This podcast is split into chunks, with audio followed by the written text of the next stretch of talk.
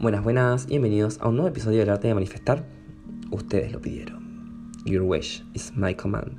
Bien, eh, ustedes me pidieron que cuente por qué no se cuentan las manifestaciones. Igual, no es que no se cuentan las manifestaciones, escribí mal. Lo que no se cuenta es cuando estás en proceso de. Algunos ya lo saben, otros no. Y quieren que se lo explique de manera más técnica, y aquí va.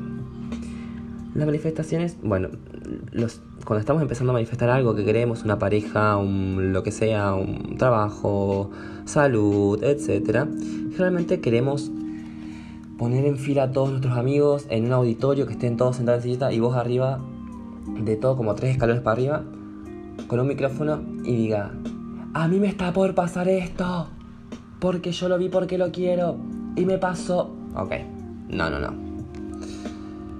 Ah, muy mal ahí. Si lo haces regularmente, no digo que nos cuentes a nadie, que te guardes el secreto y que muera con vos, no. lo que digo es que no se lo puedes contar a todos. Cuando te va bien, solamente tienes que dejar que tu éxito haga el ruido. No tú, no se lo cuentes a nadie. Puedes contárselo a dos personas, quizás tres, pero las personas que más confíes y que realmente tengan una energía muy linda, muy igual a la tuya. Yo tengo, creo que dos, tres amigos en los cuales confío para contar mis proyectos, mis cosas. Los demás no son como oh, amigos de utilería, pero no, son mis amigos, pero no les cuento porque quizás tienen como una, no sé, como creencias que yo ya he evaluado y he visto que no está bueno. Pero bueno, no vamos a hablar de mí y de mis amigos ni de nadie. Le voy a poner el ejemplo. Cuando tú cuentas que estás por lograr algo, una manifestación con la de atracción, que hiciste el script, que le prendiste el saumerio al santo que sea o lo que sea, realmente no tienes que contarla porque ahí interfieren las creencias del otro. Quizás por fuera esa persona te diga, ah, qué bueno, me encanta, buenísimo, buenísimo. Pero por dentro, en su 99%, tiene una creencia quizás limitante de que, les, les cuento porque me pasó, una creencia limitante de que, ¿por qué le pasa esto a él? Si me tiene que pasar a mí, yo tengo que cobrar más, yo tengo más estudios, yo me disciplino más. Que esto que lo otro, empieza, empieza, empiezan las creencias limitantes. Pero de la otra persona, e interfiere con las tuyas. Entonces, después cuando no se te da, no es porque tú no has creído o lo que sea, o porque realmente lo contaste a la persona equivocada es porque las creencias de esa persona interfirieron con las tuyas, su inconsciente, el inconsciente colectivo interfirió.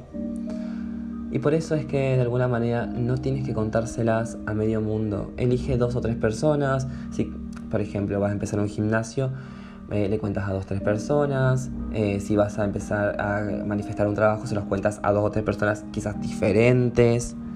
Eh, no lo sé. Yo Mm, decido por ahí no contar mucho mis cosas, no porque el hecho de que se me maten mis manifestaciones, sino porque después me va a llevar el doble quizás manifestarlo.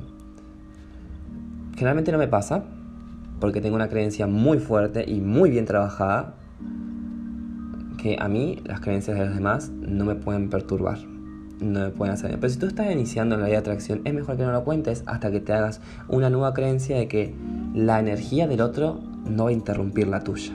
Una vez que lo tengas, una vez que confíes en ti mismo, realmente te diría que lo cuentes abiertamente a las personas, pero sí lo que te aconsejo es que te quedes callado y que tu éxito, tu manifestación, haga todo el ruido. Bye bye.